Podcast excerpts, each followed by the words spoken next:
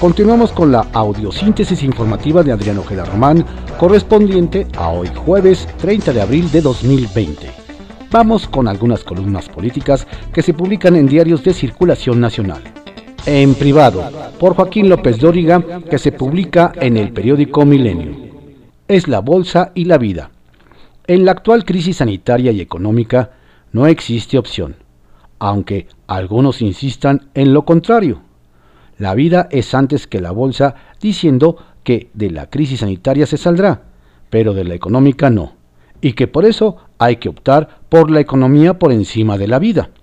Yo siempre he tenido claro que la vida es el valor supremo, el más preciado, pero ahora resulta que ante esta crisis quieren desplazarla por la economía como un bien superior. Y en esta conclusión, siempre y cuando los muertos sean los de otros, veo una mayor aceptación en dos sectores, en los gobiernos y en algunos consorcios del gran capital que urgen abrir las líneas de producción sobre el riesgo de la muerte.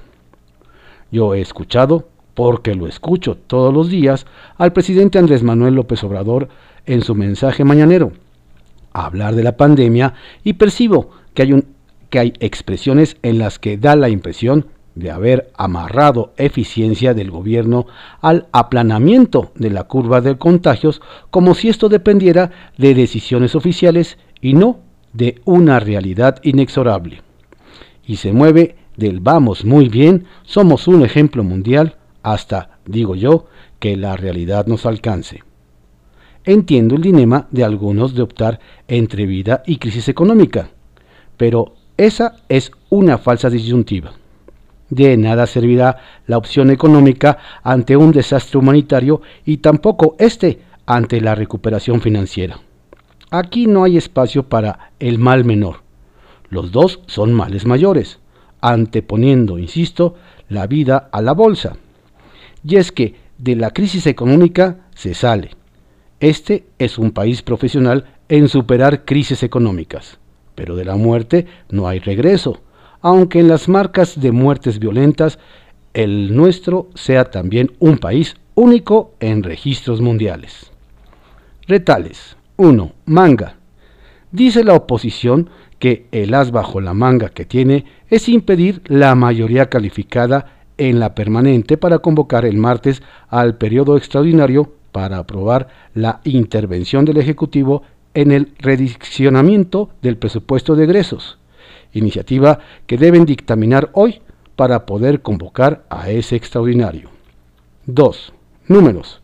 Estamos hablando de que la permanente la conforman 37 legisladores, que la mayoría calificada es de 25, y Morena y aliados suman 24. Les falta uno. Son 13 de oposición, pero en la reciente ley de amnistía en el Senado, Ricardo Monreal logró los votos de dos opositores de Movimiento Ciudadano, Patricia Mercado y José Ramón Enríquez. Así que no veo problema para que sume a un opositor para citar al extraordinario. Él sabe cómo hacerlo. 3. Datos. Ahora resulta que el secretario de Hacienda, Arturo Herrera, dice que sí informó al presidente López Obrador de que el acuerdo BIT-CMN no iba a cargo del erario ni necesitaba aval del gobierno. Entonces, ¿qué provocó el malestar presidencial que reclamó el modito y rechazó el aval y se dijo no enterado? Alajero por Marta Naya, que se publica en el periódico El Heraldo de México. Error de Gustavo de Hoyos.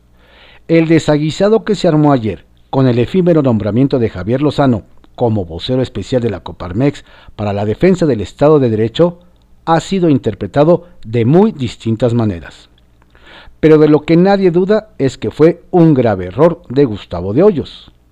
Comencemos por lo que piensa el afectado inmediato, además de la Coparmex, el propio Lozano. De entrada, diría el exsecretario del Trabajo, manifiesta que el presidente de la Coparmex mostró muy poco carácter ante las presiones de sus propios agremiados. Si no puede procesar internamente el nombramiento de una vocería, exhibiría. En otras palabras, el lance que pintaba audaz y bronco por parte del líder empresarial terminó más bien exhibiendo su propia debilidad. Debilidad en lo personal, falta de carácter, y debilidad en capacidad y mando en el interior de la propia confederación patronal. ¿Qué pasó? El lío comenzó dentro de la propia Coparmex apenas se enteraron del nombramiento. Unos descalificaron a Lozano como vocero por su estilo frontal. Otros sostuvieron que tal designación significaba una declaración de guerra abierta contra el presidente de la República. Algunos empresarios podrán estar muy molestos con Andrés Manuel López Obrador, pero de ahí a dinamitar puentes y declararle la guerra, pues tampoco. No hay que olvidar además que el gobierno está por proceder contra los 15 grandes empresarios deudores. Ayer mismo lo reiteró el tabasqueño en la mañanera. Los poderosos se hicieron sentir. En menos de 12 horas obligaron a Gustavo de Hoyos a dar marcha atrás en su nombramiento. El comunicado al respecto, que quiso buscar una salida semi-presentable para Lozano, resultó todavía más humillante para el ex senador. Un desastre, pues, por donde se le vea. Gustavo de Hoyos quedó muy raspado en su liderazgo y en su imagen, esa que aparente ser la de un gran luchador, pero que en la primera batalla dobla las manos. Desde el gobierno de la 4T, como podrán suponer, disfrutaron enormemente lo sucedido, y lo disfrutaron por partida doble. Por un lado, vieron en el nombramiento de Lozano, además de una afrenta personal, el inicio de la campaña de De Hoyos y de los empresarios afines a él y del propio Felipe Calderón y su partido. No tardaron en responder con esos instrumentos profundos y silenciosos de todo gobierno, tirándolos en el primer round. Por otro, se, se regocijaron de la revolcada y el fuera de juego ipso facto que se llevó Javier Lozano, ex colaborador, ex colaborador de Calderón, no hay que perder eso de vista y uno de los críticos más rudos de Andrés Manuel López Obrador. Gemas, obsequio de López Obrador. Ya se van acercando las elecciones y ya todo lo quieren convertir en política. Ya todo es electoral. Astillero, por Julio Hernández López, que se publica en el periódico La Jornada. De Hoyos principal perdedor. Bufonada con Javier Lozano. Revuelta en Coparmex. Oaxaca, Segop, Represión 2006. En el fondo, el principal perdedor fue Gustavo de Hoyos Walter, el beligerante antiobradorista que no pudo procesar al interior de la Confederación Patronal de la República Mexicana Coparmex el nombramiento de vocero especial para la defensa del Estado de Derecho, que en favor de Javier Lozano Alarcón había maquinado y dialogado con este a lo largo de meses. En cuestión de horas, menos de 10, Lozano Alarcón pasó de la selectividad de una presunta vocería oficial que había sido anunciada mediante un tuit matutino el martes por el propio de Hoyos, a la masificación intrascendente de un voluntariado más entre miles de socios de la citada Coparmex. agraviado y como el esposo ofendido, el último en enterarse, Lozano no aceptó tal degradación y se manifestó abiertamente contra quien le prometió y no le cumplió. ¡Qué decepción! Yo pensé que este cuate tenía más habilidad y más talento para operar estos temas, pero pues no, lo rebasaron. Agregó que Gustavo de Hoyos se le cayó de la nube, pues pensó que estaba hecho de otra madera, según lo dicho ayer en Astillero informa por el político y abogado que fue secretario del Trabajo con Felipe Calderón. Más allá de la personalidad e historial políticos de Lozano Alarcón, que generaron una cascada de críticas en las redes sociales en cuanto se conoció el anuncio de su vocería especial patronal, el tema de mayor trascendencia política es la impericia política del dirigente empresarial que ha pretendido erigirse en corrector y casi mentor de la política nacional, especialmente contra lo que postula y practica el presidente López Obrador. Poco aliento da a su causa un representante de los patrones del país cuando urde un nombramiento tan peculiar como el anunciado el martes en la mañana y menos de 10 horas después tiene que recular, presionado por sus propios presuntos representados que repararon a tiempo en la imprudente declaración de guerra política al obradorismo que significaba la creación de una nueva vocería especial.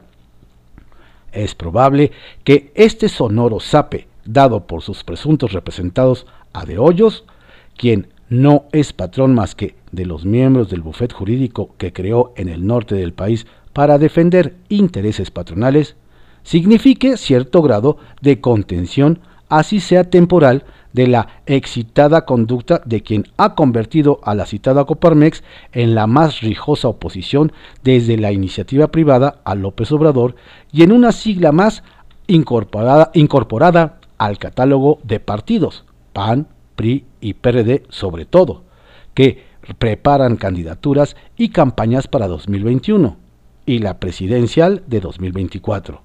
Elección esta en la cual el citado de Hoyos pareciera empeñado en participar. Además, habrá de verse el alcance de la oleada que frenó la decisión de De Hoyos. Exhibirlo públicamente como incapaz de entender los alcances de un nombramiento tan denso, el de Lozano, y obligarlo a ejecutar una maroma de muy baja calidad, son formas de deslegitimar tal liderazgo. El propio Lozano dijo ayer que le parecía timorato el empresariado ante el presidente de la República, pues no es capaz ni de defender sus intereses. No sé, señaló, si tienen miedo, están amenazados o tienen cargo de conciencia. Con tales criterios, en una vocería especial que no logró consolidar, ¿para qué quiere enemigos internos el descalificado de Hoyos? Astillas. La Secretaría de Gobernación, formalmente a cargo de Olga Sánchez Cordero, hizo llegar una invitación a Eliodoro Díaz Escárraga, coordinador de Protección Civil con Alejandro Murat, para que fuera delegado, no que no habría más delegados, en Oaxaca. El recuerdo del papel siniestro de Díaz, acusado de coordinar escuadrones de la muerte durante la represión del entonces gobernador Ulises Ruiz contra el movimiento social encabezado por la Asamblea Popular de Pueblos de Oaxaca en 2006, tumbó tal pretensión y fue colocado otro político en tal cargo. Pero, ¿quién y por qué intentó colar al impresentable Díaz como delegado de la CEGOP? Jaque Mate, por Sergio Sarmiento que se publica en el periódico Reforma. Olor a santidad. El presidente López Obrador tiene una lógica muy extraña. O un programa como el del BIT Invest, que otorga créditos a miles de empresas mexicanas y cuyos términos son públicos y transparentes, tiene necesariamente un tufo de corrupción.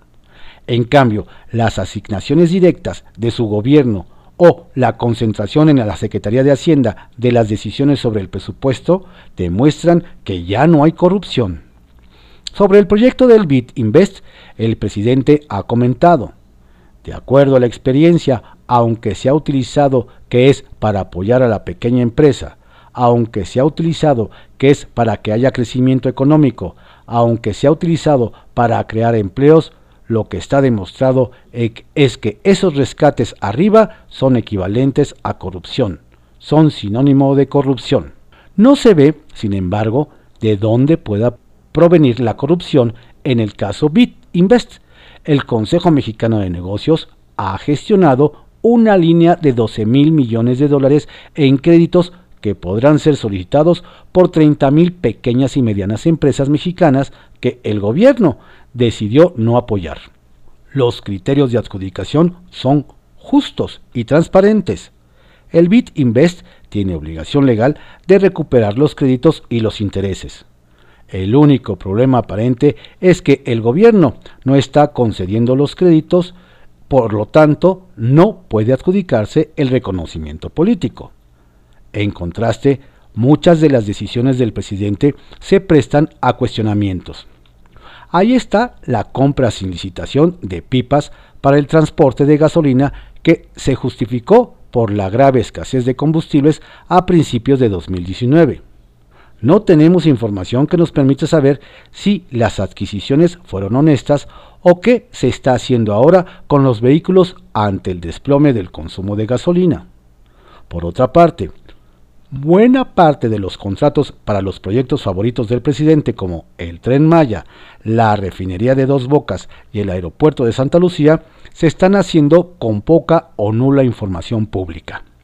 El presidente además está promoviendo una iniciativa para que Hacienda reoriente el presupuesto a los propósitos que su gobierno considere prioritarios. Si bien es cierto que los anteriores mandatarios siempre hicieron lo que quisieron con el gasto público, esto despojaría formalmente a la Cámara de Diputados de la facultad que le da la Constitución de definir y aprobar el presupuesto.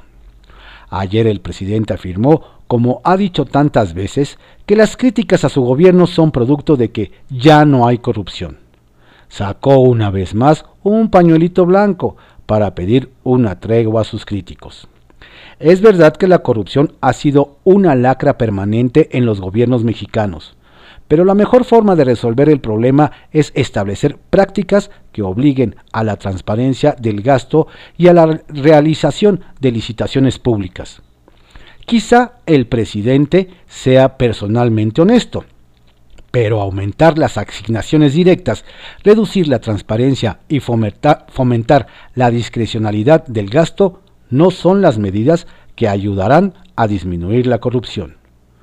López Obrador está convencido de que su honestidad personal es garantía de que su gobierno no es corrupto, pero muchas de las medidas que está reintroduciendo son precisamente las que hicieron de México un país de extraordinaria corrupción. Para él, sin embargo, es un dogma que todo lo que hicieron sus predecesores fue corrupto, pero todo lo que él hace tiene olor a santidad. Sin cadenas. Definieron la producción de alimentos como esencial, pero no la de envases, empaques y embalajes, por lo que cada vez es más difícil mandar productos alimenticios al mercado. Eso es no entender cómo funcionan las cadenas de producción y distribución. Arsenal, por Francisco Garfias, que se publica en el periódico Excelsior.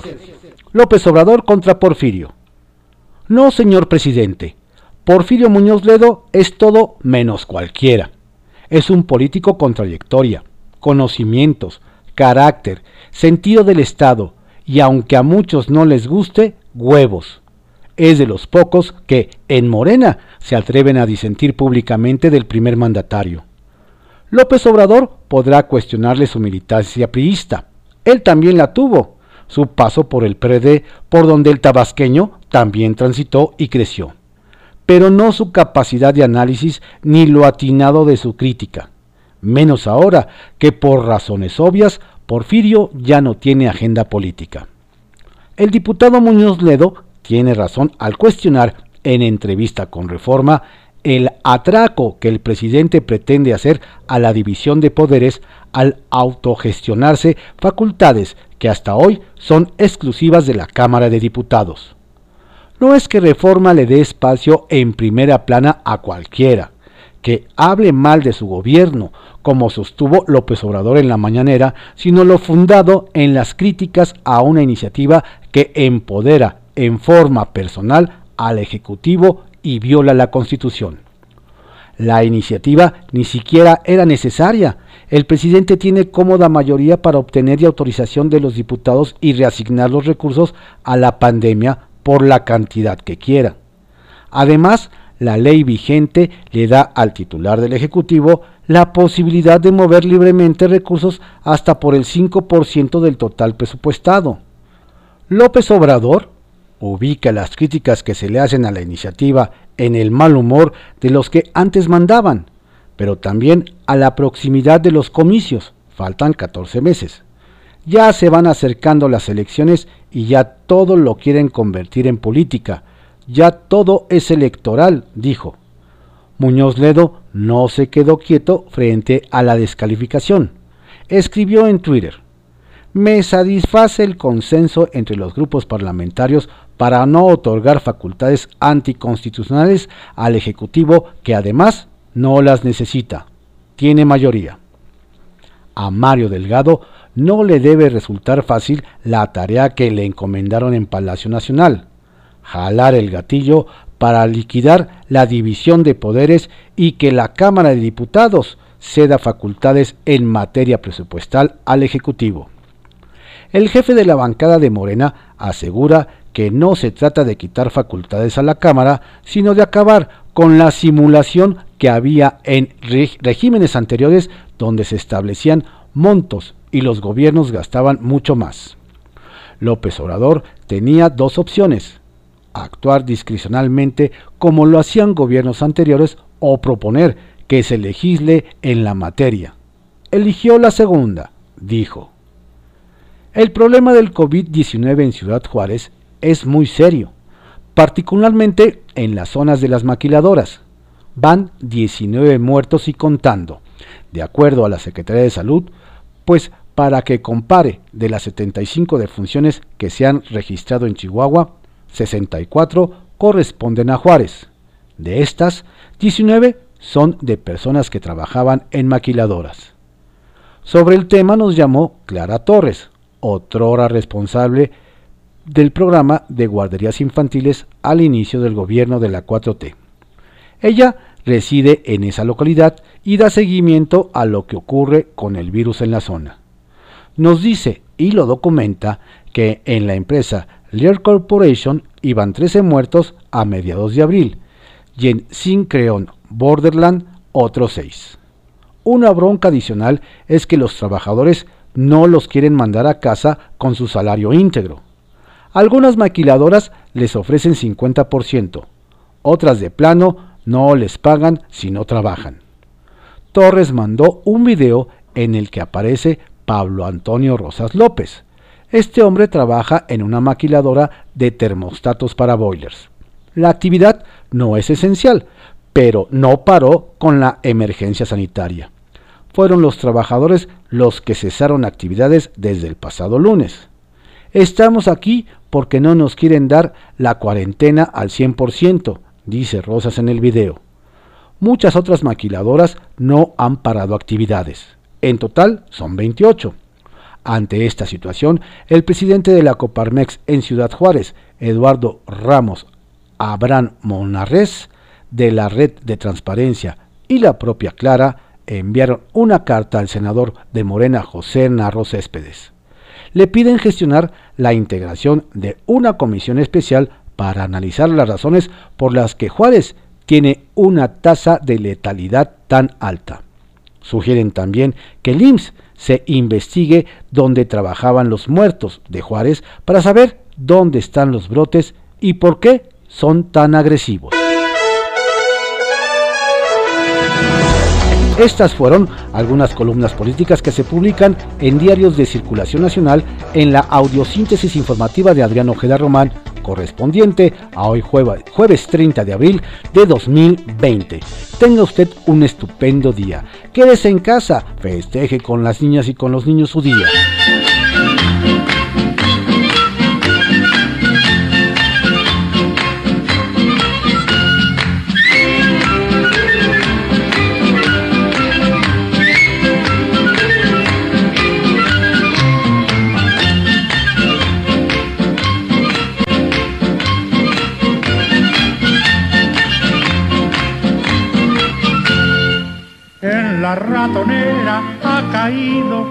Ratón con sus dos pistolas y su traje de cowboy. Ha de ser gringuito porque siempre habla inglés, jamás de ser güerito y tener grandes los pies. El ratón vaquero sacó sus pistolas, se inclinó el sombrero y me dijo a solas.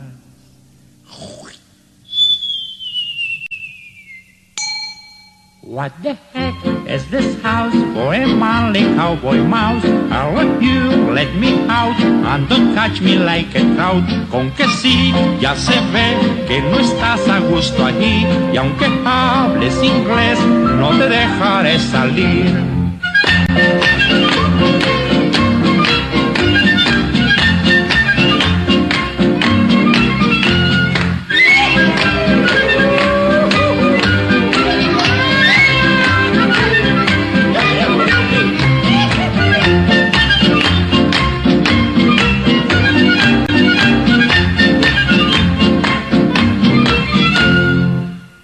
Las fuertes rejas que resguardan la prisión.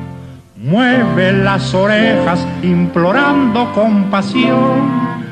Dijo el muy ladino que se va a reformar. Y aunque me hable en chino, pues ni así lo he de soltar. El ratón vaquero tiró dos balazos, se chupó las balas y cruzó los brazos.